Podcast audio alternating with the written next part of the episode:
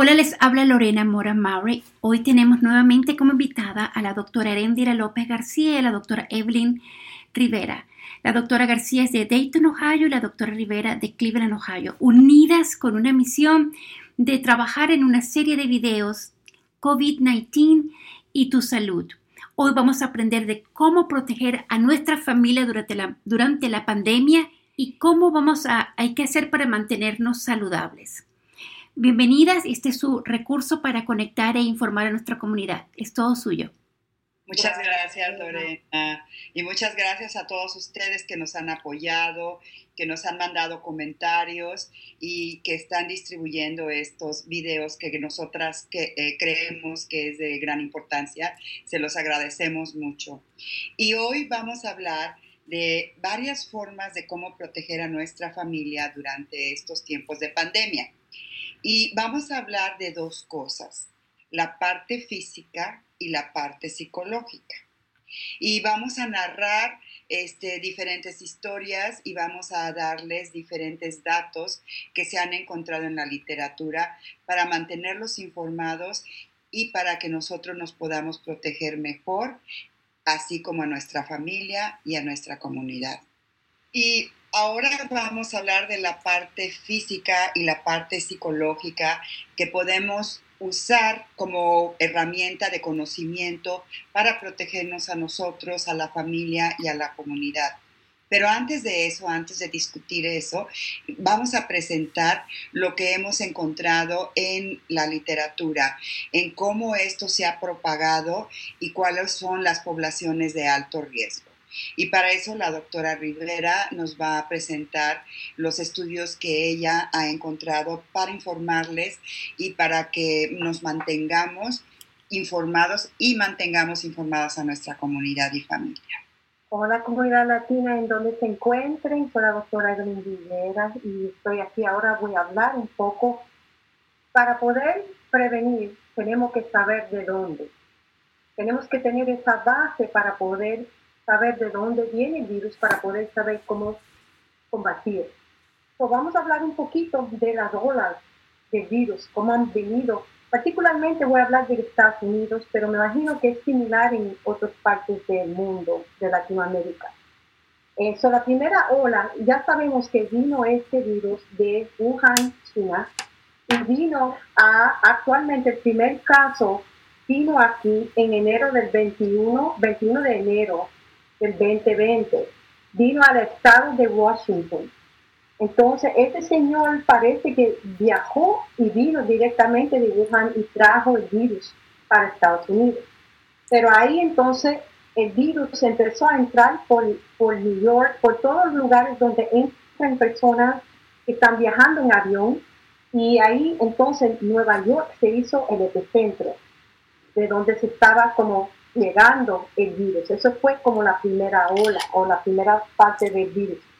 Entonces, cuando el virus, la gente empezaron a presentarse en hospital, los hospitales cuando estaban enfermos, los, la línea al frente, los médicos, las enfermeras, gente que estaban trabajando en el hospital, empezaron a, contraer el virus. So, parte de esa ola fue la línea del frente que estaban como contrayendo el virus en, en ese tiempo, que fue febrero, marzo, por ahí.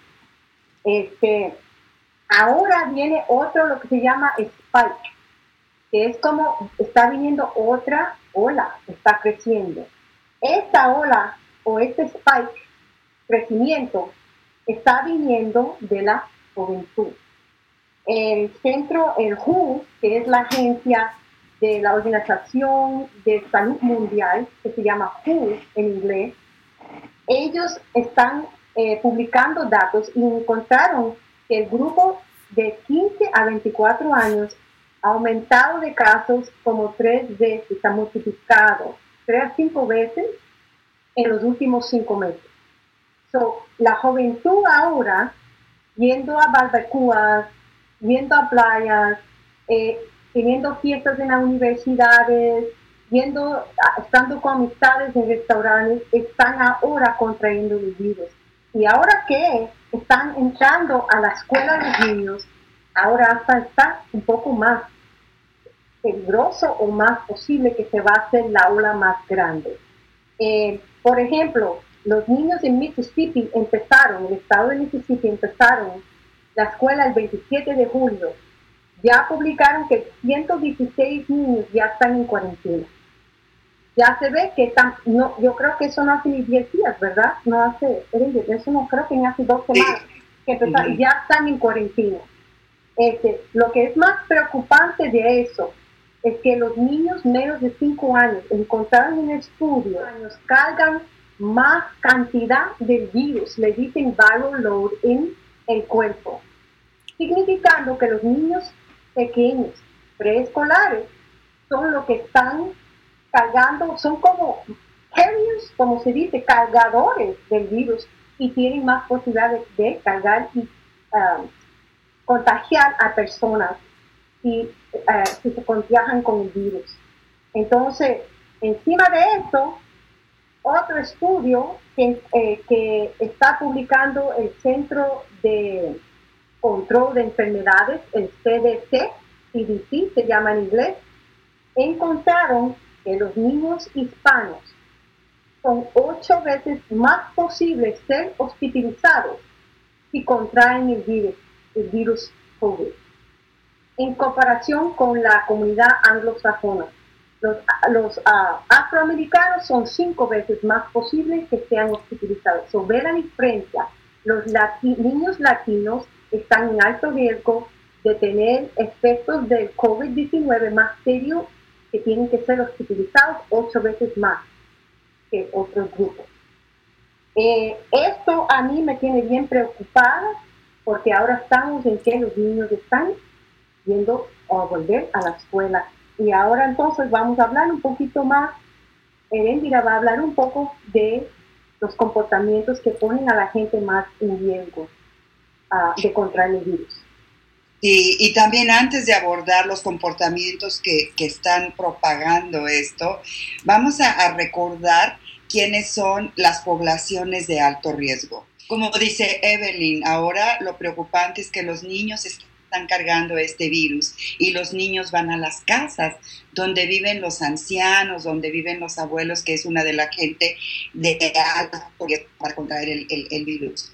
Y no solamente los ancianos, sino también las personas con enfermedades crónicas, ¿verdad? Y, y, está comprobado que los latinos sufrimos un poquito más de obesidad, diabetes, alto, alto colesterol, presión alta, y, estas personas es una población de riesgo. Y sin contar a las personas que tienen problemas en el sistema inmunológico, que no tiene, eso quiere decir que no tiene suficiente defensas para combatir este virus, son las más comprometidas y, las, y la población con más riesgo y más susceptibles de ser contagiadas. Entonces, aquí tenemos a esa población que tenemos y luego tenemos a elementos dentro de la familia que quizás se, eh, se enganchan en comportamientos que ponen en riesgo a nosotros.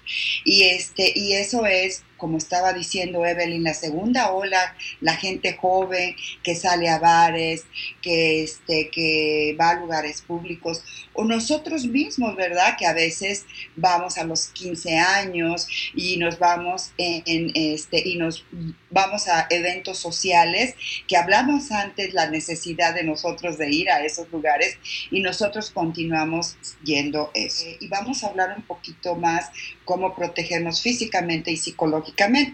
Pero una de las cosas importantes que también creo yo que tenemos que hablar es este, si vas a visitar o si vas a salir o si tienes que trabajar o algo, el usar las medidas este, que, que son necesarias para protegerte. Y una vez, si eres contaminado este, del virus, hay un, hay un método que se está usando en los Estados Unidos y creo que en otras partes del mundo, que les voy a decir la palabra en inglés por si alguien les dice algo para que, para que suene, pero se llama tracking. Y eso quiere decir que les van a preguntar con quiénes estuvieron y con quiénes este, se vieron y quiénes posiblemente hayan sido expuestos al contagio por ustedes cargar el virus. Y lo que está pasando es de que a veces no quieren decir todas las personas o no quieren hablar de que tienen este el virus por el estigma que van a poner y por el miedo al rechazo de otras personas o a que sean despedidos o a que no los dejen entrar y este y realmente cuando se hace eso están poniendo a las otras personas en riesgo y en riesgo a morir también, o sea que es muy grave si pasa eso. Y creo que pasó algo en Florida. Evelyn, ¿te importaría si pusieras el ejemplo? Sí, creo que en Florida hubo una de las otras posibilidades de ser contagiadas por gente que ya tiene el virus y que están saliendo al público. Yo creo que arrestaron dos, creo que eran hispanos en Florida, por salir. Tenían los dos, la pareja COVID-19, y estaban comprando, haciendo compras, y este, pues están disponiendo a la gente a, a, contraer el virus porque ellos sí saben que tenían el virus y están saliendo al público. So, hay varios riesgos en realidad salir al público porque hay gente saliendo que tiene el virus y no se están protegiendo o protegiendo al público. Es importantísimo que ustedes salen al público, especialmente los que trabajan en la línea frente, los que trabajan en agricultura y eh, restaurantes y, en supermercados, lugares así, en limpieza, donde en realidad pueden posiblemente contraer. Es importantísimo tener una una rutina de, cuidarse en la casa cuando entra a la casa y cuando está en público para prevenir traer eso a la casa. Bueno, y ahorita es una buena oportunidad para hablar y, eh, y movernos al tema que les había presentado, que les habíamos presentado al principio, que había hablado, es de cómo cómo proteger a la familia y vamos a empezar en lo físicamente. Y me gustó mucho tu idea, Evelyn, de crear rutinas, porque sabemos que el cerebro, ya una vez que está, estableces una rutina, tu cerebro lo hace automáticamente. Como cuando aprendes a manejar, ya no estás pensando qué hacer, sino ya lo hace. Así si lo, practicamos la rutina, va a venir automáticamente. Eh, lo que yo quiero darles es un buen ejemplo. Tengo un familiar recién tuvieron un, bebé y entonces para proteger el bebé, porque ella, ella está con el bebé ahora, pero él, tiene que trabajar. So, lo que hacen ahora es que tan pronto que él llega, se quitan los zapatos afuera, tienen que desinfectar los zapatos porque los zapatos pueden cargar el virus él se va directamente a una ducha eh, donde él se baña y nadie más. Y ahí tira la ropa en la lavadora y la pone a lavar. Rapidito se, decontamina el cuerpo. él ni sube donde está la gente, donde está la familia, hasta que él está descontaminado. Y es importantísimo. Y yo sé que es difícil si la casa no es amplia, si vive mucha gente, pero tienen que establecer un tipo de, contaminación en la casa, porque tampoco pueden dejar a la persona entrar que puede estar contaminado, y no saliendo de bar o saliendo de un lugar donde puede ser contaminado, entrar y regar por toda la casa. Pues recomiendo que tengan algo, un proceso. Por ejemplo, mi hija y yo, cuando hacemos compras, ya yo pido lo que se llama curbside, donde tú puedes entrar, pedir la comida y tú recoges la comida en la tienda, te lo meten en el, en el baúl, no tienes que ni entrar a la tienda, pero cuando venimos, ya rapidito mi hija entra, nos ponemos los guantes a desinfectar la comida antes de meter en la nevera. Ya tenemos rutina y nos quedamos con las máscaras puestas hasta que la comida esté descontaminada y entonces eh, limpiamos todo, todo lo que tocamos, la puerta y todo, contaminado. Ahí es cuando descansamos. es una, una rutina, pero sí protege a la familia. Y sobre todo, este, me, gusta cómo estás estableciendo la rutina y también me gusta también lo que dijiste de que a veces no todos vamos a tener un baño privado, pero cómo ver lo que tenemos para hacerlo funcional para lo que vivimos, porque aunque estemos en una casa chiquita con un baño, podemos hacerlo, simplemente establecer la rutina y ser conscientes de eso, ¿verdad? Y otra cosa de ser conscientes es el uso de cubrebocas. Ustedes escuchan aquí, ¿verdad? El uso de cubrebocas. Ustedes escuchan que el uso de cubrebocas es muy importante y es muy importante porque para la propagación del virus, ¿verdad? Y este y porque todo entra por fluido, este por la nariz, por la boca, por los ojos, como ven Evelyn tiene los, los lentes, este y es muy importante, pero ¿saben qué? No es solamente el usar cubrebocas, sino saber usar el cubrebocas.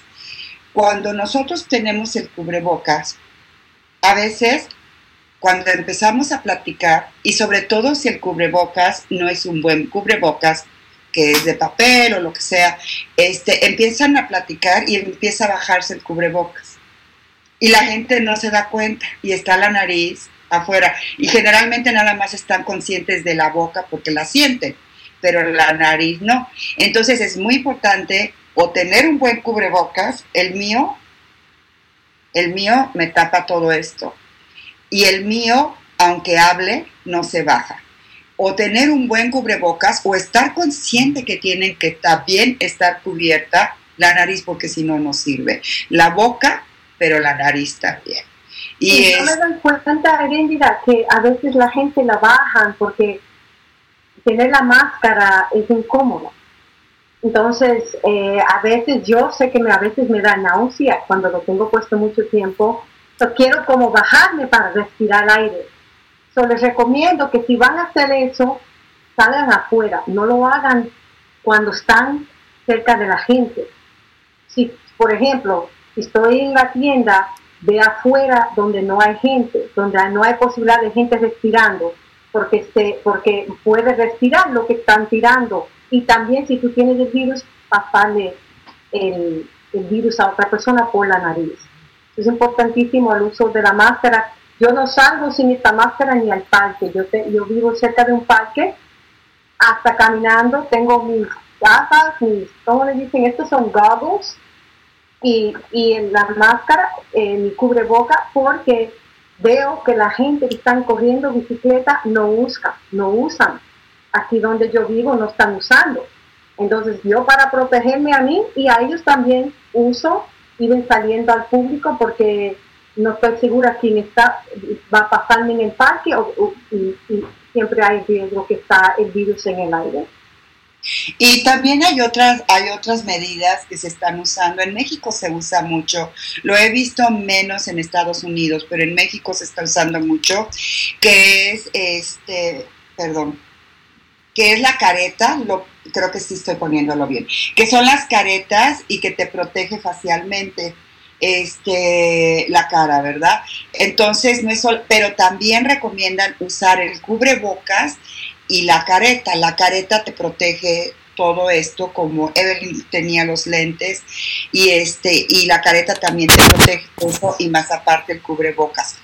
Y también. la gente, la gente que tienen trabajos en la línea al frente, en realidad deben de estar usando los lentes o la careta. Yo me fui a un restaurante mexicano y los, los uh, meseros, los que estaban trabajando, muy preocupados porque dijeron que la gente entra sin cubrebocas. Están preocupando por su salud. Yo me quedé hablando con ellos un rato y me, me, preguntaron, ¿dónde compraste los, los, lentes? Yo les dije que encontré, dónde encontré, cómo, y, este, y les dije, sí, ustedes se tienen que proteger más, los que están en la línea de frente, que son los agricultores, la gente que están de verdad expuesta al virus diario en, en supermercados, en restaurantes, deben de tomar más precaución con caretas, así como hacen los médicos, los dentistas, si vas a los dentistas usan la careta es importante que no solamente la, el cubreboca, porque mucha gente no está usando cubreboca y están exponiendo. El otro día fui a un supermercado, tuve que entrar en un par de minutos.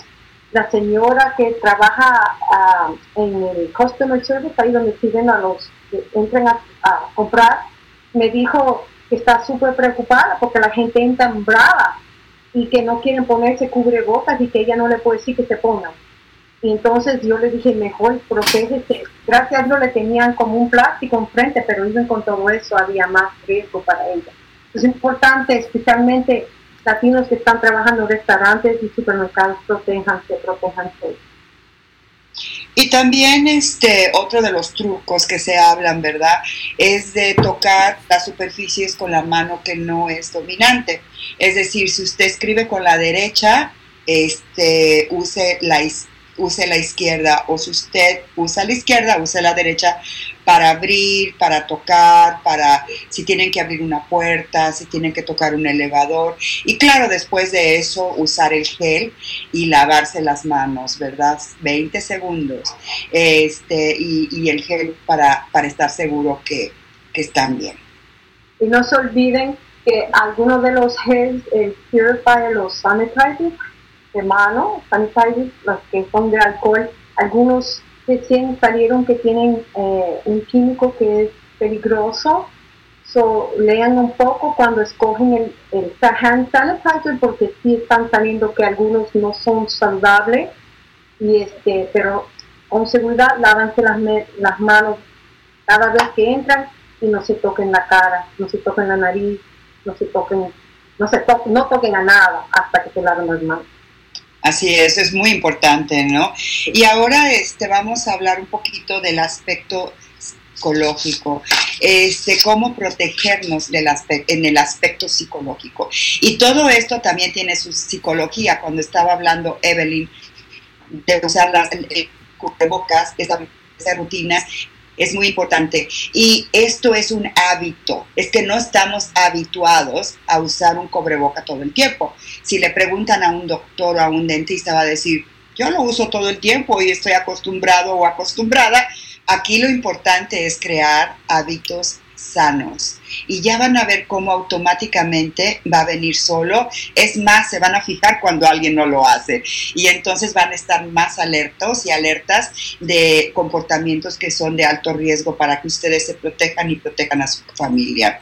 Entonces, una de las cosas psicológicas es el estrés de vivir con personas que no están siguiendo eso, como les estoy diciendo, ya que se crea el hábito, ustedes van a ver a las personas y van a notar más. Yo noto mucho con, con el cubrebocas cuando está abajo, es lo primero que me fijo, entonces empieza uno este, como le llamamos en psicología, atención selectiva, lo que estamos viendo que nos puede causar estrés porque no están siguiendo los mandatos, las normas, los consejos, las sugerencias. Y el estrés de estar ahí es, fuerte. En la otra plática que vamos a hablar, Evelyn yo, vamos a hablar un poquito más de habilidades para eso, pero ahorita solamente las vamos a nombrar. Y una cosa muy importante es, como hablamos la vez pasada de ser asertivo, que a veces nosotros las mujeres no nos, culturalmente no nos enseñan a, decir, a, a, este, a verbalizar nuestras necesidades, pero en esta forma es ser más asertivo y, este, y, decir las necesidades físicas cuando una persona está poniéndose está poniendo a ti y a tu familia en riesgo. Y también eh, si el estrés es muy fuerte, estamos también adentro con la pandemia, que a veces no salimos, este, nuestra vida ha cambiado, nuestro contacto social ha cambiado, y si llega una depresión, si llega un estrés, ¿qué piensan ustedes? Que ya no, no, pueden solas, este, les aconsejo que busquen una ayuda profesional. Y, si también la persona que vive este, en la casa de ustedes sigue y no escucha sus necesidades y no escucha y no respeta lo que está diciendo, hay una, hay una terapia que se llama familiar, donde pueden traer a una tercera persona para que le explique a esta persona, si no la están escuchando, lo que usted quiere decir, de una forma que sea este, positiva en su relación y que sea también constructiva y que no la ponga a usted o poner a su familia en alto riesgo. La otra posibilidad es que a veces llega un momento, porque esto en, realidad es de vida o muerte, so, si hay personas que no están comportándose de una manera y están poniendo a la familia en riesgo, quizás tienen que tener como familia una conversación de que esta persona busca otro lugar para vivir, hasta puede llegar a eso, eh, porque si va a haber discusión o enfermedad dentro de la familia es mejor a veces que la persona busque donde, donde se pueda quedar, donde no, no arriesgue al resto de la familia. Entonces, esto es un asunto muy delicado y son asuntos que afectan la psicología de familias que están bregando con esto diario y especialmente si uno de, la familia contrae el virus. Ahí sí hay más, más estrés y más cómo vamos a prevenir pero lo importante es que tomen las precauciones la prevención antes de que llegue a que alguien traiga el virus a la eh, Y también el balance, ¿no? En cuestión psicológica, cómo protegerse. El balance, porque a veces, no sé si a ustedes les pasó, pero a mí me pasó al principio que yo veía mucho las noticias, escuchaba todos los días las noticias y eso me causaba mucho estrés y, y, me confundía, ¿no? También porque a veces las noticias te dicen diferentes cosas y como todo esto va evolviendo, lo que se dijo la semana pasada puede cambiar para esta semana. Entonces, balanceen cuánto tiempo van a estar viendo las noticias, que sea sano para ustedes. Nosotros la ansiedad la sentimos en el cuerpo. Si empezamos a sentir que sudamos, que, que el corazón palpita un poquito más rápido, o cualquier aspecto fisiológico que se altere, entonces es tiempo de parar, respirar y descansar y no estar viendo tanta noticia. es bueno educarnos, o eh, el balance es importante, y tampoco queremos quedarnos fuera y no saber lo que está pasando, pero tampoco podemos estar demasiado donde nos está, nos está espantando y causando lo que vivamos en, en terror. Ah, yo soy realista, la información es para vivir prácticamente y adaptarnos. Queremos la información para adaptarnos psicológicamente, no para enfermarnos de la mente. Recuerden, eso es importantísimo. Y la otra cosa, no crean todo lo que escuchan. Buscan información a veces fuera de este país. Buscan otras eh, alternativas de noticias, porque a veces aquí la información no siempre es de verdad. Y entonces es importante que, que estemos al tanto. El WHO o la Organización de Salud Mundial es uno de los mejores lugares de encontrar información, porque ellos han hecho esto, están siguiendo la pandemia a nivel del mundo y todos los otros países siguen ese lugar. Es importantísimo que tengamos los datos de lugares que en realidad son de verdad y que no están propagando información falsa. Y espero que este, esta información les haya servido este, con toda la información que presentó Evelyn de, de, lo que dice los investigadores, los profesionales en esta área y también las discusiones de cómo proteger a nuestra familia, a nuestra comunidad y a nosotros de una forma física y psicológica. Y para la próximo, el, el próximo segmento vamos a abarcar un poquito más la parte psicológica que les comentábamos, este, donde vamos a discutir estrategias y otras cosas que nos puede ayudar a vivir en estos tiempos de pandemia. No se olviden que la vida vale, tu vida vale, la vida de tu familia vale, la vida de tus amigos vale, la vida de la comunidad latina vale. Por favor, cuídense, protéjense, les mando mucho amor. Muchísimas gracias, feliz día. Muchas gracias. Muchas gracias. Hasta luego. Bye. Hasta luego.